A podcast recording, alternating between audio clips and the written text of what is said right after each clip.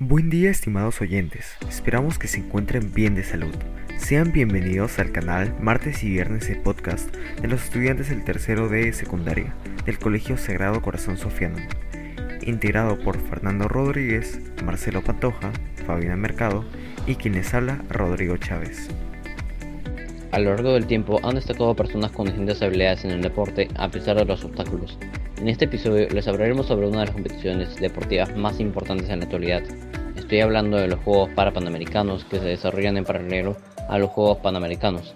Para empezar, Fabiana, ¿qué son los Juegos Panamericanos y los Juegos Parapanamericanos? Los Juegos Panamericanos y Parapanamericanos son uno de los eventos deportivos internacionales multidisciplinarios más conocidos e importantes en la actualidad en los cuales participan atletas del continente americano. Este evento se realiza cada cuatro años, justo un año antes de los Juegos Olímpicos, donde a diferencia de los Juegos Panamericanos y Parapanamericanos, participan atletas de todo el mundo y no solo de América. Marcelo, ¿podrías darnos a conocer las diferencias entre los Juegos Panamericanos y Parapanamericanos? Bueno, la principal diferencia entre estos eventos es que en los Juegos Panamericanos los participantes no presentan alguna discapacidad. Por el contrario, en los Juegos Parapanamericanos los participantes presentan una discapacidad física, visual o intelectual. Otra diferencias sería que mientras en los Juegos Panamericanos se hacen 36 competiciones, en los Juegos Parapanamericanos se hacen solo 16. También cabe recalcar que es importante saber que la primera edición de los Juegos Panamericanos se llevó a cabo en el año 1951. En cambio, la primera edición de los Juegos Panamericanos se ejecutó recién en el año 1999. Ahora, hablemos acerca de los inicios de los Juegos Parapanamericanos. Como mencionamos anteriormente, este evento deportivo se inauguró en el 1999 con el nombre de Juegos Panamericanos para Parapléjicos. Participaron más de mil atletas y se disputaron cuatro deportes, atletismo, natación, baloncesto en silla de ruedas y tenis de mesa adaptado. La sede fue en México, Ciudad de México. De los 18 países que participaron en la primera edición de los Juegos Parapanamericanos, México fue el ganador, teniendo más medallas en total, 307. Después siguió Brasil con 212 medallas y luego Argentina con 157 medallas. Mi compañero Fernando le seguirá dando información de las ediciones de los Juegos Parapanamericanos. La segunda edición se realizó en Mar del Plata 2003. Compitieron aproximadamente 1.500 atletas de 28 países en 9 deportes. En Río de Janeiro 2007 participaron 1.150 atletas de 25 naciones en 10 deportes. En Guadalajara 2011 compitieron cerca de 1.300 atletas provenientes de 26 países en 13 deportes. En Lima 2019 participaron al menos 1.890 para atletas provenientes de 33 países.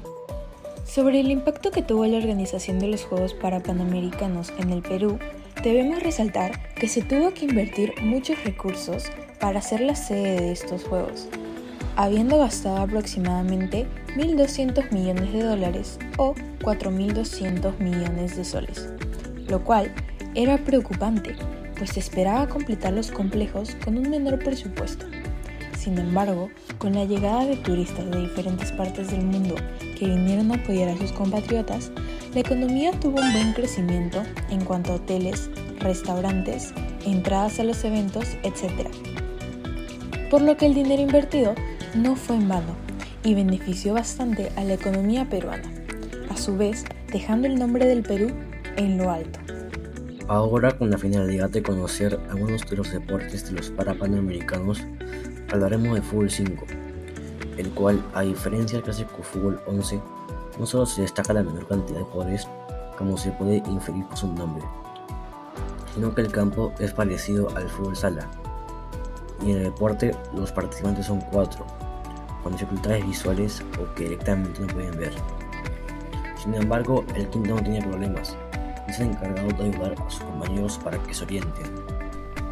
Como complemento, también quisiera mencionar que los Juegos Parapanamericanos ayudan a tener respeto hacia las personas con discapacidad, porque nos escribe cómo somos a nivel personal y también como país, debiendo construir una sociedad más consciente en ese aspecto. Ahora pasaremos con una entrevista al joven Tim Terry Jr. Acosta Nolasco, quien proviene de Cineguía, Perú. Es el creador del proyecto Ruedas Inteligentes. Él nos podrá responder unas preguntas relacionadas a los Juegos para Panamericanos. Démosle una cálida bienvenida.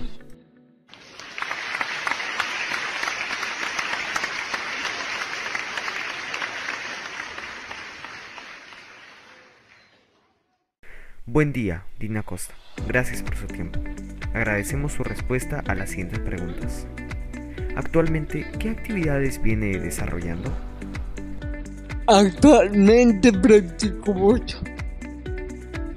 Interesante. Pasemos con la siguiente pregunta. ¿En qué consiste el deporte de bocha?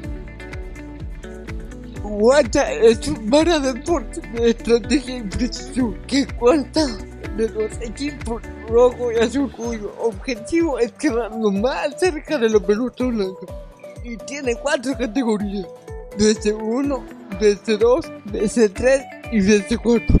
La categoría DC3 es la única que no puede lanzar con su cuerpo y por lo tanto necesita una rampa o canaleta, como nosotros le llamamos, para poder hacer la Entonces, para mover esa canaleta necesitamos de un asistente, ya que como no tenemos fuerza necesaria para mover la canaleta de izquierda a derecha, necesitamos de otra persona para que nos pueda ayudar.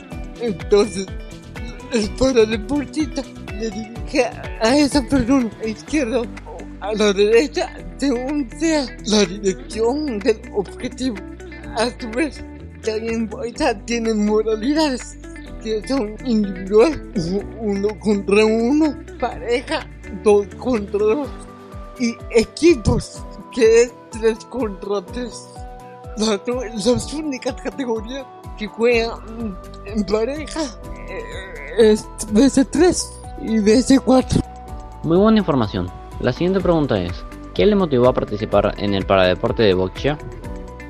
Lo, lo que me motivó a practicar bocha fue la necesidad de hacer algo, porque justamente en ese tiempo que inicié a practicar no había tanta aceptación a las personas con discapacidad. Y por lo tanto la única actividad que yo podría y puedo ejercer es bocha. Y además me gusta mucho porque combina dos factores que me gustan mucho que, que es la física porque se tiene que calcular la fuerza con que va la pelota.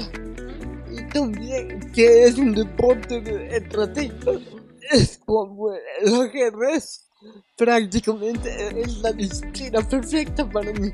Me encanta. Por ese motivo practico mucho. Gracias por compartir tu motivación con nosotros. ¿Cuál ha sido el impacto de los Juegos para Panamericanos organizados en el Perú en el año 2019? Bueno, yo creo que el impacto que han tenido los Juegos para Panamericanos, ya que yo veo que la sociedad más, más, más respetuosa de nosotros, aunque todavía hay aspectos por mejorar. Muy buena acotación. La siguiente pregunta es, ¿alguna reflexión sobre la necesidad de apoyo al deporte y a las diversas habilidades diferentes? Bueno, la reflexión que me apoyo a todas las personas con discapacidad es que nosotros también somos personas, tenemos los mismos derechos que cualquier otra persona. Bueno, por último, pero no menos importante, quisiera mandar un saludo a toda la selección de bocha paralímpica, especialmente a mi entrenador José Sumán, que, que da todo de él para seguir adelante bocha. Muchas gracias por esta entrevista. Hasta la próxima. Le agradecemos su disposición. En conclusión, podemos decir que los Juegos para Panamericanos tienen un impacto positivo en la sociedad, contribuyendo a esa finalidad de la organización de los Juegos en el Perú en el año 2019. Más allá de la inversión y los esfuerzos que hizo el Estado, los resultados fueron favorables, no solo en el deporte, sino en aspectos de turismo, hostelería, alimentación, transporte, entre otros.